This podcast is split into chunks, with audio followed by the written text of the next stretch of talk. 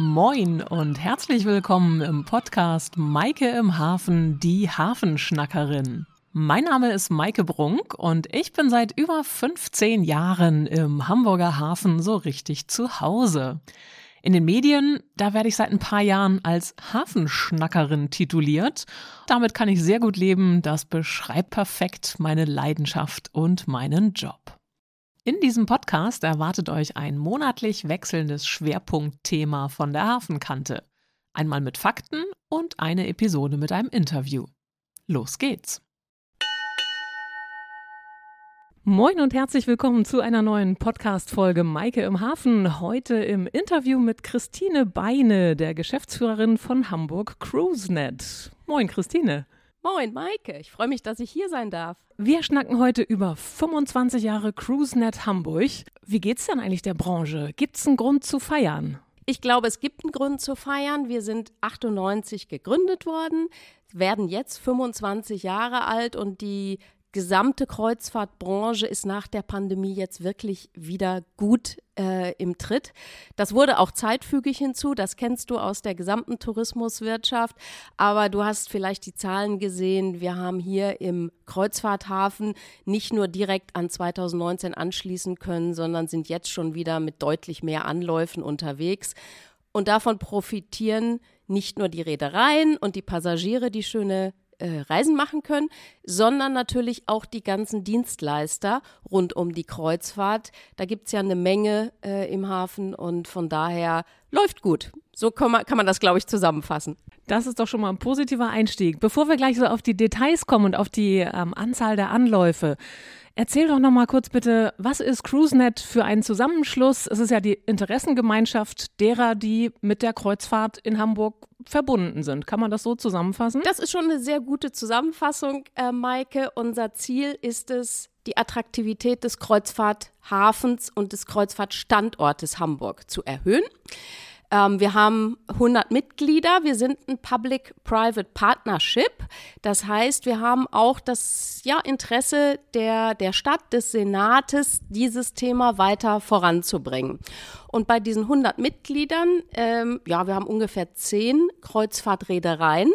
Aber die anderen 90 Unternehmen sind eben Firmen rund um die Kreuzfahrt, Hafenagenten, Schiffsausrüster, IT-Unternehmen, touristische Unternehmen, Barkassenfirmen und so weiter. Und insofern ist das ein, ja, finde ich, sehr schönes, kleines, rundes Cluster. Unsere Aufgaben ich teile das gern in vier Bereiche. Erstens, wir sind im Marketing unterwegs. Ich koordiniere halt mit meinem Team die ganzen Messeauftritte im In- und Ausland für die Hamburger Unternehmen. Wir haben zweitens auch den Auftrag, die Wertschöpfung aus der Kreuzfahrt zu erhöhen, also vielleicht Firmen hier anzusiedeln, äh, den Kontakt zwischen Universitäten, Start-ups und Firmen auch herzustellen und zu fördern. Ich finde drittens das Thema Welcome auch sehr, sehr wichtig. Das heißt also, wir haben an den Kreuzfahrtterminals unsere Infostände. Und da kommen natürlich Passagiere und fragen nach Stadtplänen, nach äh, touristischen Highlights in der Stadt, nach Wegen in die Innenstadt und so weiter. Dieses Thema Welcome begleiten wir natürlich auch ähm, bei Schiffstaufen, bei Erstanläufen und so weiter, damit sich Schiffe, Passagiere und auch die Crews hier wohlfühlen. Crews fallen häufiger mal unten runter, finde ich aber genauso wichtig, weil es auch dafür geht's, auch da geht es darum, ihnen hier eine Heimat auf Zeit irgendwie zu bieten. Und allerletzter Punkt, es tauchen ja immer wieder Fragen auf, es gibt Probleme mit Flächen am Hachmannplatz für, die, für den Empfang der Gäste, es gibt äh, Herausforderungen in anderen Bereichen. Da versuchen wir uns dann natürlich auch zu kümmern in Abstimmung mit Verwaltung, äh, anderen Verbänden und Behörden. Das ist ja schon mal ein sehr umfangreicher Einstieg. ich hoffe nicht zu Vielen viel. Dank. Nee, da haben wir ganz viele Anknüpfpunkte. Fangen wir erstmal an damit, was für Schiffe kommen eigentlich nach Hamburg? Hamburg ist ja so ein klassischer Turnaround-Hafen. Das heißt, die meisten Gäste starten und beenden ihre Tour in Hamburg. Und dann gibt es aber eben noch den Teil, der hier so auf Zwischenstopp kommt. Wie hoch ist ungefähr da die, der Anteil? Wie viele Kreuzfahrten starten und enden hier? Und wie viele sind tatsächlich mit durchlaufenden Gästen, die jetzt eben diesen Welcome-Service dann auch in Anspruch nehmen? Wie hoch ist da der Anteil der Schiffe? Also wir sind, hast du völlig recht, ein klassischer Turnaround-Hafen. Ähm, der Prozentsatz liegt ungefähr bei, ich würde mal denken, 93 Prozent. Also der ist sehr, mhm. sehr hoch. Es gibt aber eine Verschiebung. Also ich nehme zunehmend Calls wahr, so heißen dann ja die Anläufe von Schiffen, wo kein Passagierwechsel stattfindet. Ähm, und insofern glaube ich, sind wir da auf dem Weg, auch ein Call-Hafen äh, zu werden oder zumindest ähm, ja, mehr Schiffsanläufe ohne Wechsel zu haben. Ich glaube allerdings, dass beides für die Wertschöpfung hier am Standort wichtig ist, weil natürlich auch die Gäste, die hier die, die Kreuzfahrt beginnen oder beenden, Vor- und Nachlauf häufig in Hamburg haben. Aber die Gäste, die einen Tag in Hamburg sind, natürlich auch für Shopping, für touristische Highlights sehr besonders interessant sind. Ja, die haben ja ganz unterschiedliche ähm, Bedürfnisse dann. Ja. Diejenigen, die hier die Reise starten und enden, da muss man natürlich auch gucken, dass man die Anreise möglichst attraktiv macht, mhm. dass man, wenn die Gäste jetzt am Hauptbahnhof ankommen, dass man den Shuttle irgendwie genau. organisiert, was natürlich auch eine Herausforderung ist, wenn dann viele Menschen gleichzeitig kommen und viel Gepäck mitbringen, das dann äh, entsprechend koordiniert zu den Terminals zu bringen. Manch ein Gast ist sicherlich auch alleine auf eigene Faust auf dem Weg ins Terminal. Da habe ich schon so manche lustige Begegnungen ja. gehabt, äh, dass ich mit sehr exklusiven Rundfahrtgästen auf Stadtrundfahrt war. Ähm, und wir dann am Dockland einen Zwischenstopp gemacht haben und dann kamen da gerade Kreuzfahrtgäste offensichtlich mit großen Rollkoffern ja. von der Haddock-Fähre. Ja. Und dann äh, fragte mich die Dame, die ich als Gast betreut habe in dem Moment, Mensch, gibt's hier gar keinen Shuttle-Service? Und ich dachte, mhm. naja gut, äh, doch, gibt es mit Sicherheit, aber mhm. es ist ja nicht so, dass jeder das unbedingt nutzt und auch nicht so, dass jeder über die gleiche Route anreist, sondern eben auch Menschen individuell das nutzen. Genau so ist das. Also äh, die Begegnungen haben wir auch gelegentlich. Also ich war auch neulich mal auf der Fähre 73 unterwegs ähm, und auch da habe ich äh, Gäste getroffen mit Gepäck, mhm. die dann auf dem Weg ähm, ja, zum Terminal Steinwerder, Steinwerder waren. Ähm, ich glaube, durch die Hafenagenten und die anderen Partner der Kreuzfahrt ist dieses Shuttle-System wirklich extrem komfortabel und auch finanziell, glaube ich, sehr gut darstellbar. Trotzdem gibt es Gäste, die legen Wert auf individuelle Anreise. Wir merken das im Übrigen auch bei den Fragen an den Terminals, zum Beispiel in Steinwerder. Wir bekommen zunehmend Fragen, wie ist der Fußweg zum alten Elbtunnel?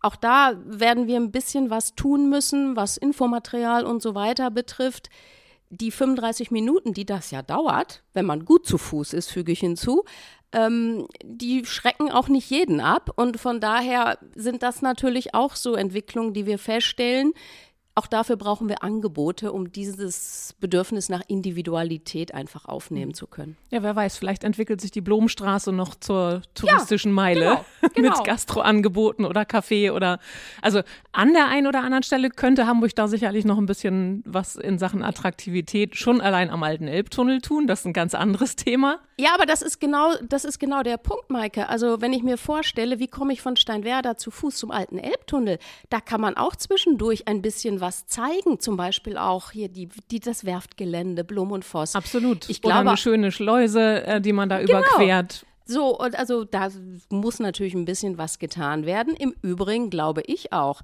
dass der Blick vom Süden auf die Stadt ähm, von, äh, vom Aussichtspunkt neben dem alten Elbtunnel einer der besten überhaupt ist. Und insofern, also glaube ich, bietet auch das nochmal Möglichkeiten, vielleicht ja auch in Zusammenarbeit mit euch allen, äh, um das Ganze touristisch etwas zu entwickeln. Mal schauen. Ja, nee, das ist äh, sicherlich ein guter, äh, gutes Thema, dass man da vielleicht das Ganze noch ein bisschen ja, für alle dann natürlich. Also es ist ja immer so, wenn mehr Gäste kommen, dann kann eine Region auch für weitere Menschen, die in dem Bereich zu tun haben, attraktiver werden, weil dann einfach der Bedarf größer genau. wird und gegebenenfalls bei den Kreuzfahrten vielleicht auch ein bisschen Finanzspritze mitkommt, äh, die das Ganze mit unterstützt.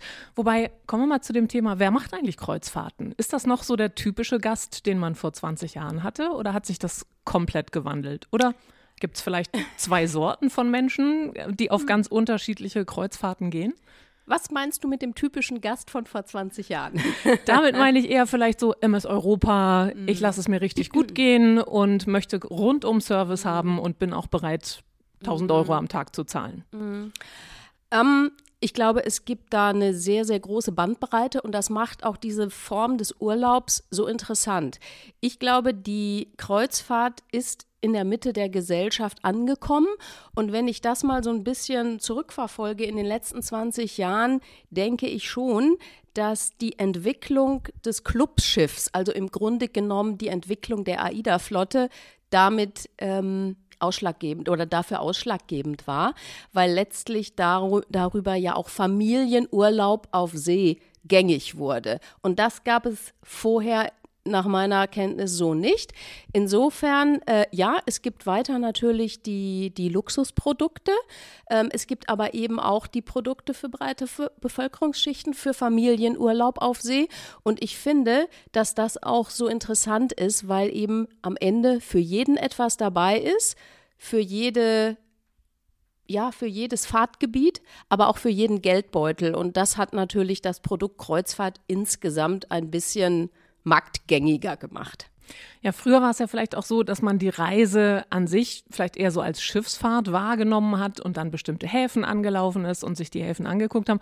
Heute hat man das Gefühl, ist das Kreuzfahrtschiff an sich ja die Destination ja. geworden. Ja. Das heißt, die Menschen gucken sich das ganz spezielle Schiff aus, mit dem sie unterwegs sein möchten und die Städte spielen so in der Allgemeinwahrnehmung, wenn man sich diese vollgepackten Schiffe anguckt mit all ihren ähm, abwechslungsreichen Rahmenprogrammen, die da geboten werden, bis hin zu äh, Achterbahnen an Bord oder also ich staune immer wieder, was es da alles gibt ja. und wie äh, gerade auch so jetzt diese Disney-Schiffe oder ähnliches mhm. sich entwickeln.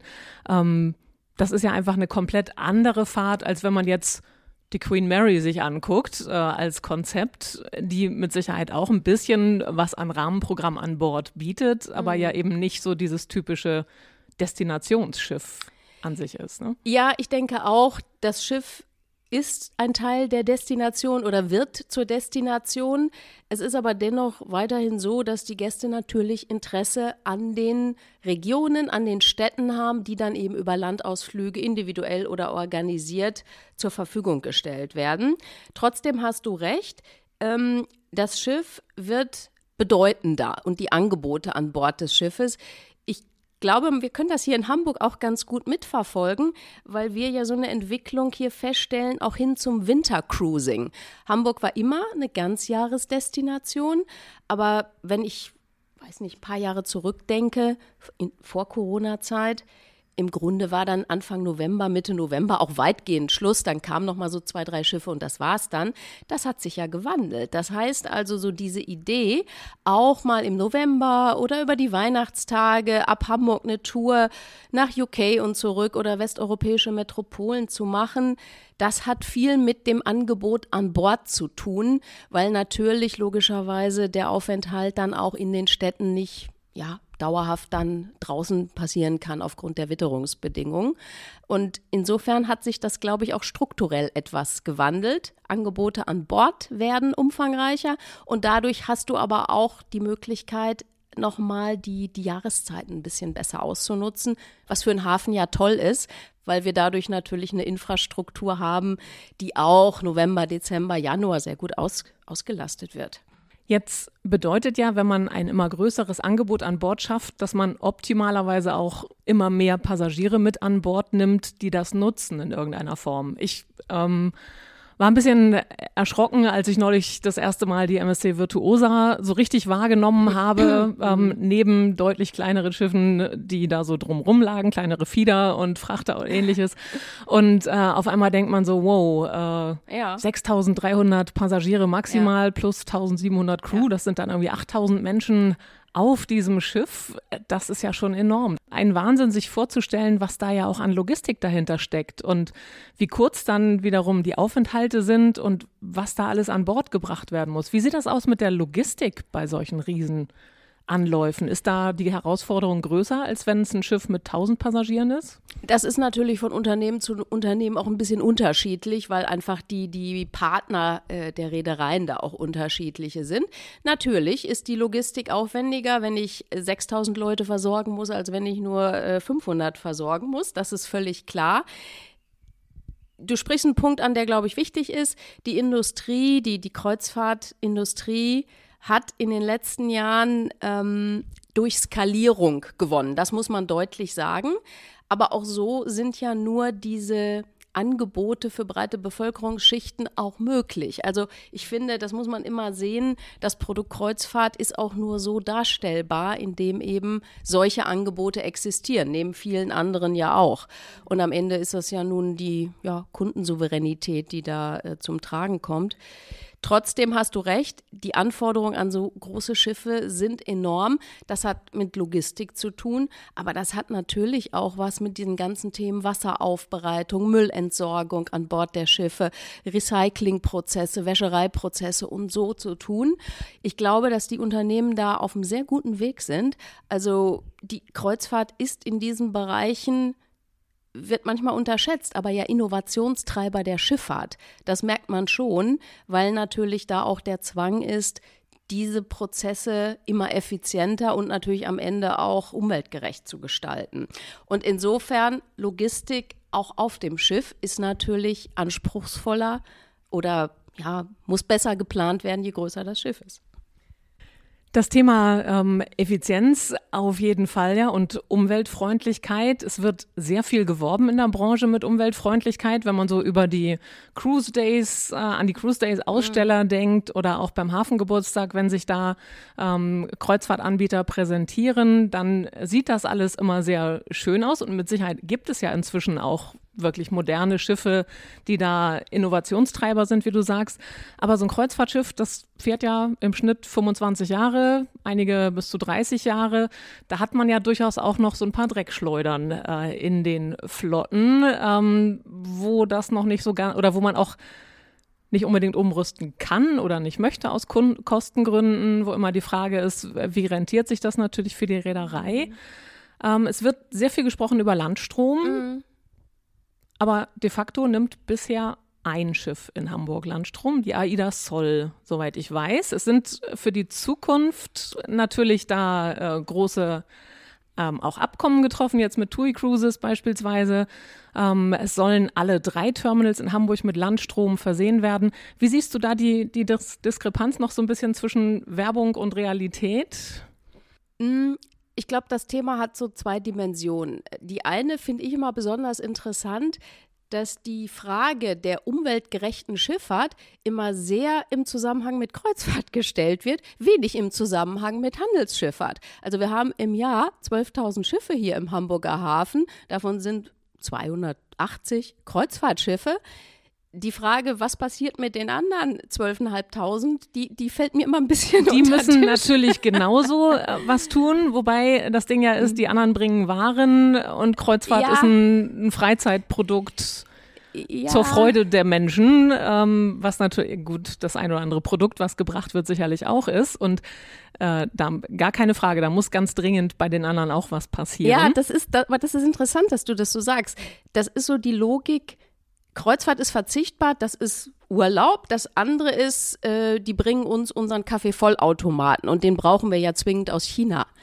Weiß ich nicht. Ja, ist hast du recht, ist, ist ein guter Punkt. Ist alles Wirtschaft und mhm. äh, weiß ich nicht, müsste man vielleicht noch mal an anderer Stelle ausdiskutieren. Aber zurück zu deiner Frage. Ähm, also wir haben im ha in Hamburg im Jahr ungefähr 15 Millionen Tonnen CO2-Emissionen. Auf die Schifffahrt insgesamt, inklusive der Handelsschifffahrt, entfallen zwei Prozent. Und davon nochmal sechs Prozent auf die Kreuzfahrt. Also das ist hier am Standort, ich will nicht sagen zu vernachlässigen, aber gemessen an dem, wofür wir alle als Verbraucher, die Industrie, der andere Verkehr verantwortlich ist, muss man es auch nicht überbewerten. Das ist nur so mein Appell. Du hast aber völlig recht. Ähm, ich glaube, die Dekarbonisierung ist eine der größten Herausforderungen für die Industrie, für andere aber auch. Luftfahrt, äh, Industrie unbedingt, insgesamt, unbedingt. das ist das große Thema. Viel zu tun. Die Industrie hat sich selber ja das Ziel gesetzt, bis 2030 den CO2-Ausstoß um 40 Prozent zu senken und bis 2050 CO2-neutral zu sein. Das ist das, was die CLIA, also der Fachverband, ähm, so als Ziel auch formuliert. Das hört sich noch weit weg an, ist es aber ja nicht, wenn man bedenkt, was an Vorlauf da ähm, gemacht werden muss. Das Thema Landstrom ist ein wichtiges, hast du völlig recht. Äh, wir haben jetzt ein bisschen mehr Schiffe als nur die AIDA Soll, die Landstrom nehmen. Das ist ja auch ein sehr ausführlicher Zertifizierungsprozess, dem der vorgeschaltet sein muss. Also das geht auch nicht einfach so, Stecker rein und dann nimmt man Landstrom. Ähm, ich glaube ehrlich gesagt, dass Hamburg von der Infrastruktur hier her weit, weit vorne ist, was Landstrom betrifft. Ich meine, wir haben 1000 200 Kreuzfahrthäfen weltweit, ungefähr, nagel mich nicht fest, 25 haben Landstromanlagen. Wir haben 2016 mit Altona begonnen. Ende diesen Jahres voraussichtlich geht Steinwerder mit der Anlage ans Netz und in 25 ist dann auch die Hafen City fertig. Dann sind wir ja ready to go sozusagen und zwar an allen Terminals. Ich glaube, ja, du hast den, den äh, Vertrag jetzt auch äh, mit TUI Cruises angesprochen. Ich glaube, es geht jetzt so ein bisschen um die Diskussion, wie gestalten wir dann die Jahre 25 bis 30. Weil ab 2030 gilt ja die Landstromverpflichtung, die im Rahmen des Green Deal vorgegeben wurde.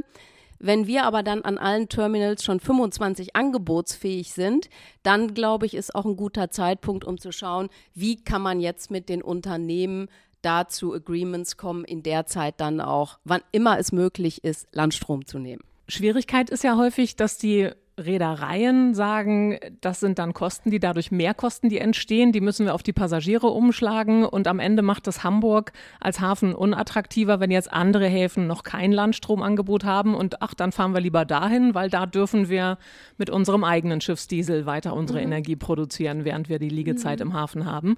Ähm, da muss Hamburg ja natürlich auch gucken, dass es konkurrenzfähig bleibt. Richtig. Aber ähm, am Ende ist auch da, glaube ich, ja wie in der Handelsschifffahrt äh, die, das Thema, wenn jeder versucht, nur sich selber irgendwie zu sehen, dann ist es immer schwer, sich dann auch weltweit irgendwann durchzusetzen oder Veränderungen voranzubringen. Es wäre wahrscheinlich allen geholfen, wenn alle auch ein bisschen mehr miteinander reden und sich ein bisschen besser abstimmen. Ne? Absolut. Äh, und da sprichst du auch einen ganz wichtigen Punkt an, finde ich wir müssen hier aus Hamburger Sicht dafür sorgen, dass wir da auch eine norddeutsche Lösung hinbekommen, weil in der Tat darf auch eins nicht passieren, dass wir hier in Hamburg über ja sowas wie Landstromverpflichtung reden, aber dann in unseren unmittelbaren Wettbewerbshäfen hier ein paar äh, Seemeilen weiter sozusagen äh, die Schiffe äh, einfach so weiterhin äh, an Land liegen und die Motoren laufen lassen. Insofern ist das was jetzt kommen muss, in der Tat auch eine Frage, zu welchen Verabredungen kommt man dann erstmal im Kreise der Nordeuropa oder der norddeutschen Häfen. Ich würde nicht so weit gehen, dass man sagen muss, wir brauchen sofort ein Agreement auf europäischer Basis. Das ist ein bisschen schwieriger, aber vielleicht kann man ja schon mal anfangen, mit Kiel, mit Rostock, äh, mit Bremerhaven zu reden. Ich glaube, das hilft schon ein bisschen. Das wäre doch ein großartiger Schritt. Das sind ja die unmittelbaren Wettbewerber in der deutschen Region, die die meisten Kreuzfahrtschiffanläufe neben Hamburg haben. Ne? Hamburg ist, äh, glaube ich, was Passagierzahlen angeht, top in Deutschland oder hat Kiel mehr? Da gibt es immer so ein Ranking irgendwie? Ja. Guckt also, man da drauf oder ist das ja, ungefähr vergleichbar mit Kiel? Das ist ungefähr vergleichbar. Also im letzten Jahr 22 äh, hatte Hamburg äh, die meisten Anläufe, hatte Kiel aber die meisten Passagiere. Äh, davor war es umgekehrt. Also das okay. ist äh, so ungefähr äh, in der gleichen Größenordnung und das ist ja auch wunderbar.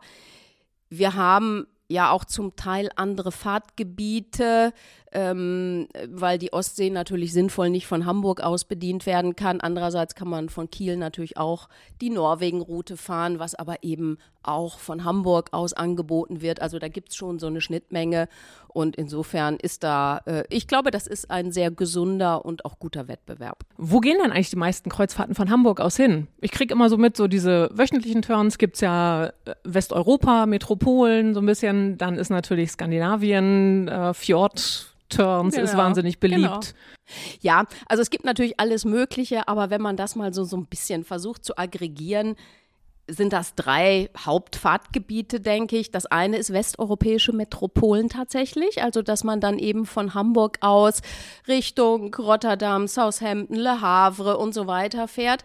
Übrigens auch sehr gerne genommen, eben gerade in den Wintermonaten, äh, weil mhm. dadurch dann auch ne, äh, Weihnachtsmärkte besucht werden. Ich wollte sagen, macht man so. noch mal ein bisschen Christmas Shopping. Äh, Christmas äh, Shopping, ganz genau. Okay. Ähm, aber in den Sommermonaten auch. Aber äh, ist, glaube ich, für die Jahreszeiten besonders interessantes Produkt. Zweites ist eben, was du sagst, die ganze, das ganze Thema Norwegen. Hochinteressant, glaube ich. Äh, da gibt es verschiedene Produkte, einwöchige Fahrten, zweiwöchige Fahrten, kleine Schiffe, große Schiffe. Und das dritte ist der Bereich UK. Entweder einmal ganz um ähm, die Inseln rum oder eben auch äh, Teilstrecken. Und die drei Fahrtgebiete, westeuropäische Metropolen, Norwegen und auch UK, das sind die Hauptfahrtgebiete. Gibt aber natürlich auch Touren, die in Hamburg losgehen ähm, für, für Weltfahrten, die Queen Mary. Ich glaube, äh, wenn man das Geschäft mal so in der Masse aggregiert, kommen wir auf die Top 3. Wenn man jetzt sieht, wie diese Schiffe größer werden und wenn man so mit ein paar tausend Menschen in eine große Metropole fährt, ist das sicherlich kein Problem, dass die Metropole das auch gut verkraftet, dass die Gäste mhm. da ja für einen Tag quasi anlanden ja. ähm, und einen Tag verbringen und natürlich so viel wie möglich sehen möchten von der Region und abends wieder verschwinden und wieder weiterfahren. Für Hamburg, für Southampton, für London, für Rotterdam sicherlich kein Problem, nee. solche Menschenmengen aufzunehmen. Nee. Jetzt gibt's aber kleinere Regionen, die natürlich mhm. ganz spannend sind, wenn man sagt Orkney-Inseln oder so. Mhm. Ähm, und dann kommt da so ein großes Kreuzfahrtschiff an. Das ist ja schon auch eine ganz schöne Herausforderung und führt auch zu Widerstand ja in der Bevölkerung, die dann sagen, eigentlich möchten wir das nicht, weil uns das überfordert. Ja. mit so vielen Menschen für Absolut. einen Tag. Ja, das ist ein gutes Thema. Das ist auch ein Thema, was man sensibel angehen muss. Ich glaube, man muss nur bei der Diskussion immer eins bedenken. Die Reedereien haben erstmal Interesse, solche Destinationen anzulaufen. Wenn jetzt die entsprechenden Kommunen aufgrund der Diskussionslage in der Bevölkerung sagen, wir bieten aber nicht mehr drei Liegeplätze, sondern nur noch einen an, dann ist das erstmal in der Entscheidungsgewalt der Kommunen und der jeweiligen Das heißt, Häfen. die können natürlich mitbestimmen, die, ja, nicht wie nur viel. mitbestimmen, die können das steuern. Mhm. Und wenn jetzt der Hafen sagt, gut, also wir, wir stellen nur noch einen Platz zur Verfügung, ist das ja eine Aussage und an der muss sich natürlich die Industrie orientieren. So, und insofern, ja, die Industrie muss das mit bedenken, sehe ich schon auch so.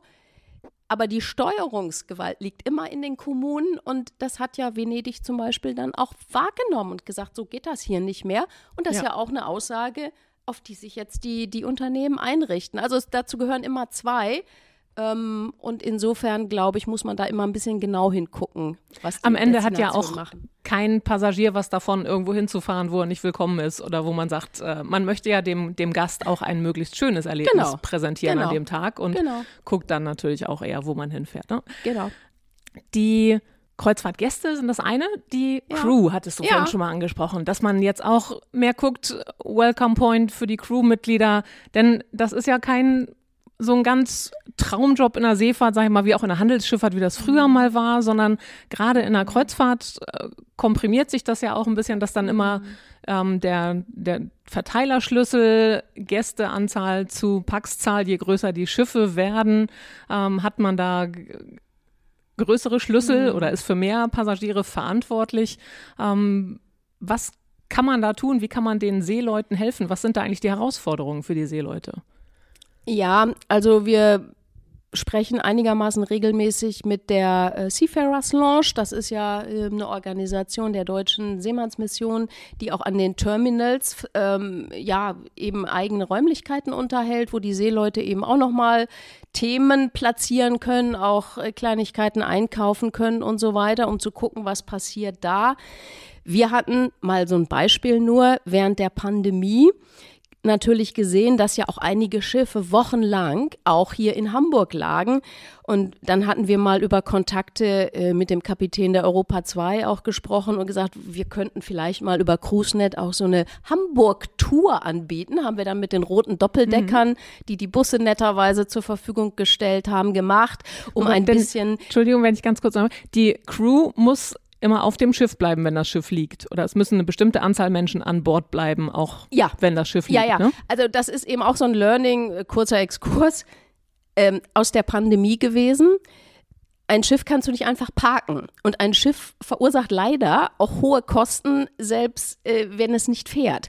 Und insofern, da muss immer Schlüssel, weiß ich nicht genau, aber es muss immer ein Anteil Crew an Bord sein, einfach um die Systeme zu bedienen, die Wasserhähne regelmäßig aufzumachen. Sonst ja. funktioniert halt so ein Schiff nicht. Und das war eben auch so ein Learning. Ähm, und äh, da auf der Basis kamen dann eben so Ideen, was können wir vielleicht machen, um auch mal ja, einfach mal die Leute zwei Stunden vom Schiff zu bekommen, ein bisschen was zeigen. Und so sind solche Produkte dann entstanden. Das können wir natürlich auch nicht werktäglich machen, gebe ich zu. Aber ähm, ja, insofern haben wir da schon Kontakt, versuchen da auch ein bisschen zu gucken, was können wir vielleicht noch machen, auch ab und zu mal die, die Seafarers Lounge finanziell unterstützen. Also das sind so Möglichkeiten, die wir haben. Es ist auf jeden Fall wichtig, dass die Seeleute ja gesehen werden und dass man natürlich auch guckt, weil die ja auch äh, genauso äh, krank werden können, Notfälle haben, gegebenenfalls ein, ein Schiff verlassen müssen. Ja. Wir hatten ja neulich auch so einen Fall, dass ein Kreuzfahrtschiff auch wieder zurückgekommen ist, das eigentlich schon am Auslaufen war, ja. weil es einen Notfall in der ja, Crew gab. Genau. Bei Kreuzfahrten da denkt man ja meistens so an die Ozeanliner und die großen Vergnügungsschiffe, die von hier Richtung Nordsee starten. Aber es gibt ja auch Kreuzfahrten in die andere Richtung. Was ist dann eigentlich mit den Flusskreuzfahrern? Ja, gute Frage. Ich glaube, ähm, Flusskreuzfahrten sind für Hamburg auch ein total interessantes Segment. Wir haben ja auch schon etliche Anläufe, ungefähr 35, würde ich denken. Und das ist ein Segment, was sich auch zunehmender Beliebtheit ähm, erfreut ich glaube, wir haben in Hamburg ein bisschen die Herausforderung, dass wir hier nochmal über einen etwas besseren, also citynäheren Liegeplatz intensiv nachdenken sollten. Wir haben natürlich die Infrastruktur hier zurzeit auch am Terminal Steinwerder. Aber so schön Steinwerder für Hochseekreuzfahrten ist, so mäßig geeignet, möchte ich mal sagen, ist das für Flusskreuzfahrer, die haben ein bisschen viel Keimauer vor der Nase da, ne? Naja, sie erwarten dann vor allem auch einen etwas citynäheren Liegeplatz, um schnell mal in die Stadt zu gehen. Da kann man sagen, das haben wir so hier einfach nicht. Aber Flusskreuzfahrer kennen das aus Passau, aus Düsseldorf, aus anderen Destinationen einfach so dass sie mitten in der Stadt landen. Und ich denke, das kriegen wir auch in so einer, ähm, ja, doch recht schon intensiv gebauten Stadt am, am Wasser irgendwo hier noch hin, weil die Rahmenbedingungen ja auch nicht so kompliziert sind. Also das wäre vielleicht nochmal eine Maßnahme, um auch dieses Segment, was wächst, noch mhm. etwas stärker an Hamburg zu binden. Gutes Thema. Wir hatten es ja in der Vergangenheit auch schon. Also ich erinnere ja. mich, wir haben auf vielen Rundfahrten Flusskreuzfahrer gesehen, ähm, die an der am, die am Fischmarkt festgemacht ja, haben. Ja. Und äh, theoretisch kann man ja sagen, Mensch, wenn so große Segelschiffe an der Überseebrücke festmachen können, warum kann da nicht auch mal ein Flusskreuzfahrer festmachen, wenn die Außenkante eh leer ist? Ähm, äh, nur mal so ja. als nicht Kenner der ja. Herausforderungen, aber natürlich Logistik ist dann immer ein Thema sicherlich. Logistik ist, ist vor allen Dingen ähm, an der Überseebrücke ein, Ko ein Kostenthema. Ähm, das ist ähm, ja auch nicht von der Hand zu weisen. Also man muss ein bisschen so gucken. Altona Fischmarkt fand ich auch immer einen ganz guten Liegeplatz für die Flusskreuzfahrer. Das ist noch einigermaßen zentral ist aber in der Zwischenzeit verboten worden, weil es da auch mal Probleme gab mit dem Schiff und Schiffsschwell. Und insofern, ähm, ja, also einfach nochmal die Suche neu starten. Und ich denke, wenn wir hier die ähm, Ressourcen bündeln, dann finden wir auch City nah. Noch ein Plätzchen für Flusskreuzfahrer. Da wird sich doch vielleicht auch in der Hafen City noch irgendwo was machen lassen. es gibt da, glaube ich, viele Möglichkeiten. Vielleicht hast du auch Ideen. Da, da können wir gleich nochmal drüber sprechen. Prima. Wunderbar. Auf jeden Fall ganz wichtiges Thema und auch wachsendes Thema. Absolut. Und manchmal fallen die dann gar nicht so auf, wenn die in Steinwerder neben so einem Riesenpott liegen. Und dann denkt man, ach, guck mal, da ist noch ein Kreuzfahrer. Ja, da. ganz genau so sieht das aus. Wir haben ja in diesem Jahr wieder äh, Cruise Days und dann wahrscheinlich auch Blueport. Das heißt, der Hafen ja. wird sich von der schönsten Seite präsentieren. Gibt es ein besonderes Schiff, wo du sagst, Mensch, das würde ich mir mal wünschen, dass das auch mal nach Hamburg kommt oder so ein ganz besonderes Highlight, auf das du dich freust an Schiffen, die in den in der nächsten Zeit angekündigt sind für Hamburg? Für uns ist natürlich immer toll, wenn Schiffe nach Hamburg kommen, die vorher noch nicht da waren.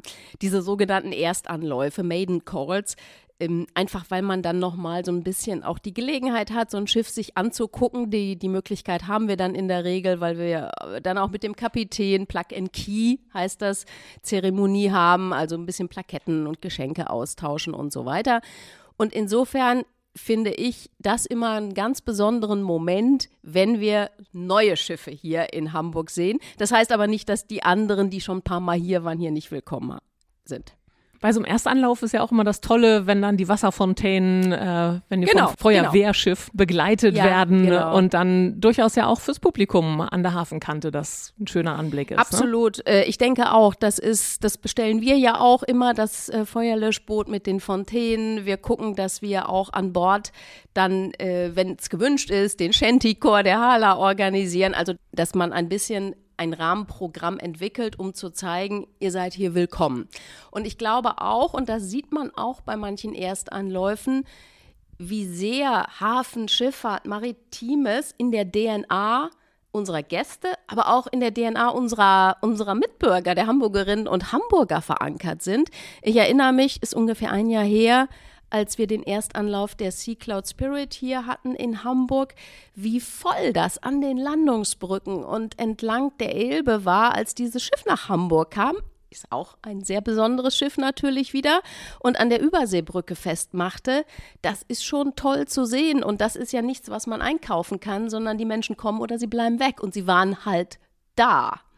Das war ja auch damals, glaube ich, so kann man sagen, die Initialzündung für das, äh, für das, für das Wachstum der Kreuzfahrt in Hamburg, als die Queen Mary das erste Genau. Mal kam und halb Hamburg gefühlt äh, genau. morgens zwischen fünf und sechs an die Elbe geströmt ist, um dieses Schiff zu Ja. begrüßen. Da hat ja niemand mit gerechnet, dass das so einen Auflauf gibt. Ja. Und ich glaube, ähm, ich habe irgendwo ein Interview gelesen, der Kapitän hat damals gesagt, Mensch, äh, das war das Allerschönste, was er je Ja. erlebt hat. Ja. Und ich glaube, alle anderen Kapitäne würden sich wünschen, dass sie auch immer so begrüßt werden, weil das natürlich dann auch für die Crew und für, für die Schiffsbesatzung, die sicherlich schon viele Häfen und viel erlebt Ja. hat, aber ganz was Besonderes Absolut. ist, was damals für eine Euphorie hier herrschte. Ähm, und die Queen Mary II hat ja immer noch so einen besonderen. Status im Kontakt mit Hamburg. Wie siehst du das? Ja, das sehe ich auch so. Das ist so ein Schiff, was so über allem steht, ähm, mit einer sehr großen eigenen Strahlkraft und Würde, möchte ich mal fast sagen. Das ist in der Tat so. Das war ein, ein, ein Tag, also ich habe ihn selbst auch miterlebt, wo, glaube ich, der Verkehr hier total zusammenbrach in der kompletten Stadt, weil einfach die Leute alle auf dem Weg äh, in die Hafen City waren. Und das ist schon sehr besonders. Ich bin auch mal sehr gespannt. Der Erstanlauf der Queen Mary jährt sich ja im nächsten Jahr zum 20. Mal. Das heißt also 2004 ist auch schon wieder ein paar Tage her. Ja. Bin mal gespannt, ähm, ja, was, was da auch passiert. Ich denke, da wird es auch ein paar Planungen und, und äh, Ereignisse geben, um das dann auch zu, zu feiern und eben auch nochmal zu rekonstruieren, ja, wie war das eigentlich 2004 und wie ist es heute? Mein persönlicher Eindruck ist, dass diese Begeisterungsfähigkeit von uns allen und auch ähm, unserer Gäste nicht nachgelassen hat. Ganz im Gegenteil, das ist der Kern dieser Stadt. Wird das denn so sein, dass die Queen Mary II nächstes Jahr wieder in der Hafen City anlegen kann? Das weiß ich noch nicht. Ich weiß nur, es gibt ein paar Planungen, weil natürlich dieses Ereignis, 20 Jahre äh, Queen Mary II in Hamburg, auch von Seiten des Unternehmens ein bisschen vorbereitet wird. Ich denke, wir werden da auch früher oder später noch einbezogen. Und dann schauen wir mal. Hafen City wird etwas eng, weil natürlich der Terminal in der Hafen City erst zu Beginn 2025 ans Netz gehen wird. Von daher wird es wahrscheinlich ein bisschen anders aussehen. Okay, aber äh, das äh, Überseequartier Süd äh, wird ja gerade gebaut. Da soll Eröffnung nächstes Jahr Ostern sein, wenn genau. alles so im Zeitplan läuft. Und man sieht ja schon den Bau des Kreuzfahrtterminals. Das wird ja ein großes repräsentatives Gebäude werden. Vorübergehend werden Schiffe in der Hafen City ja am Barkenhöft in Mhm. ja. dem provisorischen Terminal abgefertigt. Wie lange ist der Plan, dass das steht? Ist das dann eins zu eins, wenn das neue eröffnet wird, wird das andere wieder stillgelegt oder laufen die dann auch noch ein Stück parallel? Ähm, nein, das wird nicht dann sofort stillgelegt, aber es ist natürlich immer als provisorisches Terminal gedacht worden. Also das wird noch ein paar Jahre am Netz sein, ist meine Vermutung, aber dann auch äh, keine langfristige Option mehr sein für die Schifffahrt. Brauchen wir dann, glaube ich, auch nicht. Wunderbar. Und wer weiß, irgendwann steht da vielleicht unsere neue Oper oder was man so in den Medien hört. Ähm, ist ja ein, ein, attraktiver Standort. Absolut. Wir beobachten Absolut. das mal ist ein sehr, weiter. sehr spannender Standort und äh, wollen wir mal sehen, was da so langfristig sich tut. Ich bin gespannt, wie sich die Branche weiterentwickelt. Sage ganz herzlichen Dank, Christine Beine, für das Gespräch. Ich sage herzlichen Dank, Maike, dass du hier warst. Das war sehr nett und kurzweilig. Dankeschön. Und nicht erschrecken, das Typhon der Cap San Diego, das wird natürlich auch weiterhin hier zum Ende jeder Episode erschallen. Ich sag bis bald an der Hafenkante. Ahoi, eure Maike im Hafen.